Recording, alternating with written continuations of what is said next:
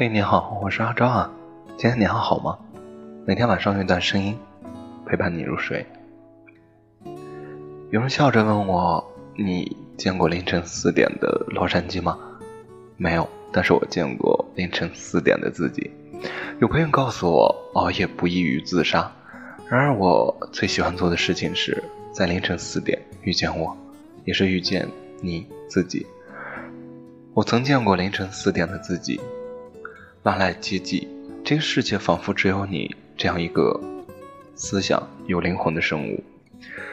有时候想想啊，我们来到此地，生存、开心与悲伤，同样的相聚与分离，这本身是多么的惊奇与不可思议。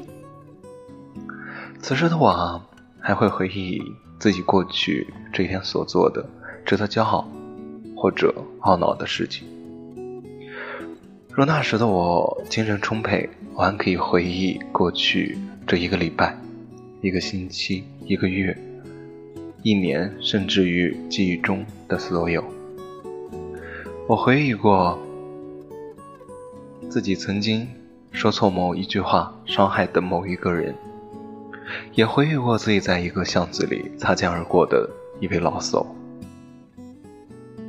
有时候我会幻想着自己有一天啊，穿上婚纱，越过铁轨，在稻草田里奔跑，不断的奔跑，等着我的王子啊，骑着飞马带我过去，飞到我梦中啊曾经见过的水晶宫啊。四点的我，有时候会很奇怪的为已经离开许久的室友而哭泣，相信着我与他有一天会相逢在沙漠上的一辆辆。客车里，死死地抱着风尘仆仆的对方，尖叫着哭泣。原来，世界这么小，时光这么好，我们还没有老。四点的你，若是住在乡乡下，也恰好住在靠窗的屋子里，那你可是有福了。四点的乡下，有月光的夜间，窗外枝头。偶然间，鸟雀的山洞，堂院里面野猫的轰然而过。那时，我一定会特别想去做一个隐士，行到谁群处，坐看云起时。凌晨四点，在你的世界里，你可以在不同的时代、不同的地点，扮演着不同的角色。你或许是正在草原上骏马飞驰的沙场男儿，亦或者是。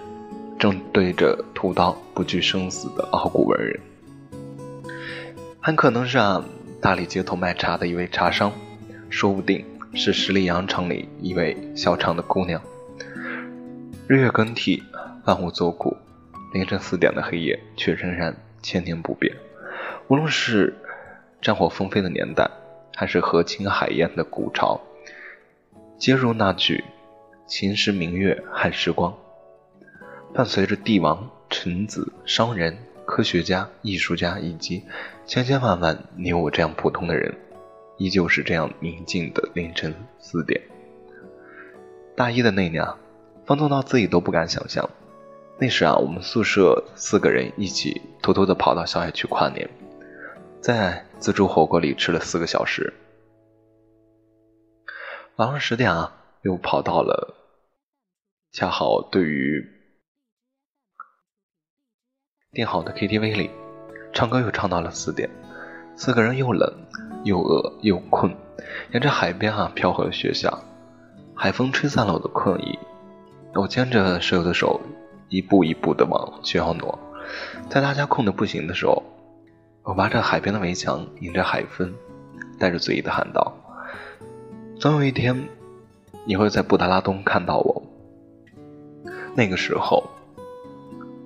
我已经流浪过许多许多地方，喝过许多的酒，也见过了许多的人，他们却把我从床墙上拉了下来，拽回了学校，生怕别人把我们当成疯子。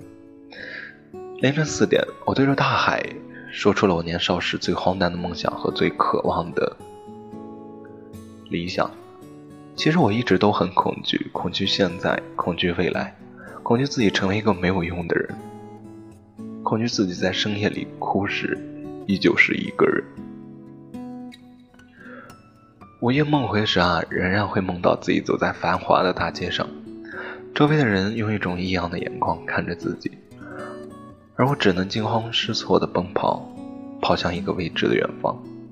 我们活得都不容易，梦想有时会随着秒表的滴答滴答不再见踪影，初心也会随着每天的烟火气消磨殆尽。挫折与困境会打磨你身上所有的棱角。爱情与亲情也会给予你慰藉与信心。周而复始，我们一定都不是上帝最偏爱的孩子。我们需要用自己的坚持与这个世界磨合、妥协、相融。若有这样的机会，不妨在凌晨四点时，想着自己的灵魂啊，被思绪渡向了你心中最想去的地方，做着你心中最绚丽、最玄幻的梦。梦里不知生是客。一晌贪欢，又何妨啊？